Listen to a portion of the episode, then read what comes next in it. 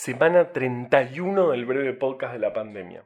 Esto es Coronavirus, breve podcast de la pandemia, presentado por El Gato y la Caja y Posta.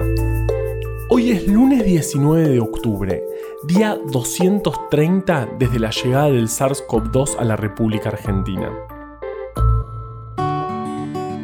Me acuerdo de que a principios de marzo miré el armario y pensé en comprarme una campera porque mi campera más nueva ya no daba más. Imagínense la más vieja. Fue hace 84 años y aún puedo oler la pintura fresca. La vajilla no había sido usada. Lo bueno es que fui postergando la compra hasta que vino una pandemia y al final nos pasamos todo el invierno encerrados. Lo cual convirtió el no haberla comprado en la decisión más inteligente que tomé en este 2020. Bueno, bueno, hacer este podcast también. Pero hubiese sido mucho peor hacerlo con una campera sin estrenar colgada, mirándome con cara de sos un gil. Y todavía te faltan 6 cuotas para terminar de pagarme. De todo esto me di cuenta ayer, un día de mucho calor en el AMBA, cuando sentí que me picaron los mosquitos. Fue eso, además de los 35 grados centígrados, lo que me convenció de que el frío finalmente se había ido. Así que lo primero que hice fue agarrar la estufa eléctrica, ¿se acuerdan? La que me dio patadas todo el invierno y la tiré al fondo del placar mientras me reía como un maníaco.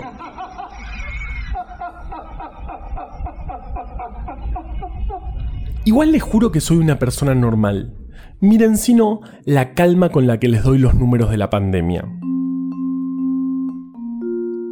En Argentina, el viernes se confirmaron 16.546 nuevos casos de COVID. El sábado 13.502 y ayer, domingo, día de pocas cargas, 10.591.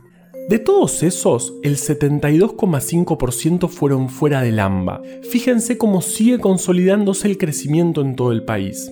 El promedio de casos diarios de la última semana es de 13.639 y el total de casos acumulados en el país es de 989.680. Esto nunca está de más recordarlo. Ese número nos dice la cantidad de personas que se contagiaron desde que llegó la pandemia, no la cantidad de personas que están actualmente cursando la enfermedad. De ese total, 803.965 ya se recuperaron, 159.448 siguen activas y lamentablemente 26.267 fallecieron. Eso nos da una tasa de letalidad del 2,7%. En terapia intensiva con diagnóstico confirmado hay 4.387 personas y el porcentaje de ocupación total de estas camas en todo el país es del 64,3%. Pero si miramos por provincia, encontramos casos un poco preocupantes, como Río Negro, que tiene una ocupación del 85%, Mendoza un 83% y Santa Fe un 79%. ¿Se acuerdan del Remdesivir?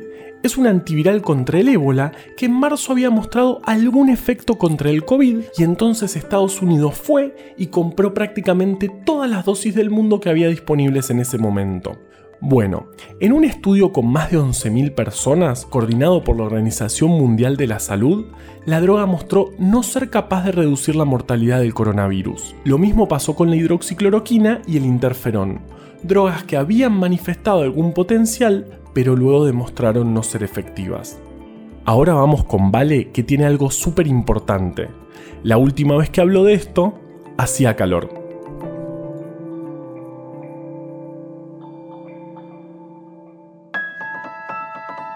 Está subiendo la temperatura en el hemisferio sur y eso significa que el solcito está lindo, que aparecen las flores y que vamos a ver cada vez más bichitos dando vueltas. Y cuando digo bichitos, estoy incluyendo a los mosquitos. El verano pasado tuvimos muchísimos casos de dengue, y como ya sabemos que esta temporada puede pasar lo mismo, intentemos prevenirlo. Da vuelta a todos los recipientes que puedan acumular agua y así elimina todos los criaderos de mosquitos. Dale, no te cuesta nada. Gracias al calentamiento global, otro problema bastante importante que tenemos los seres humanos, la porción del planeta donde viven los mosquitos transmisores del dengue, que además transmiten otras enfermedades, se amplió muchísimo. De hecho, se estima que la mitad de los que poblamos el planeta podemos contagiarnos dengue. Así que, como siempre, hacele caso a Vale. Y trata de reducir tus emisiones de carbono. Es como descacharrar el planeta entero. No entiendo por qué no lo estás haciendo ahora. Dale, vamos, metele. Coronavirus, breve podcast de la pandemia, es una producción original del Gato y la Caja junto a Posta. Este podcast lo podemos hacer gracias a bancantes. Ayúdanos a bancar estas iniciativas en elgatoylacaja.com barra bancar. Encontró un montón de historias increíbles en breve atlas anecdótico de la ciencia. Para conseguirlo, entre en elgatoylacaja.com barra tienda. Yo soy Juan Manuel Carballeda. Valeria Sanabria te aconsejó desde el armario.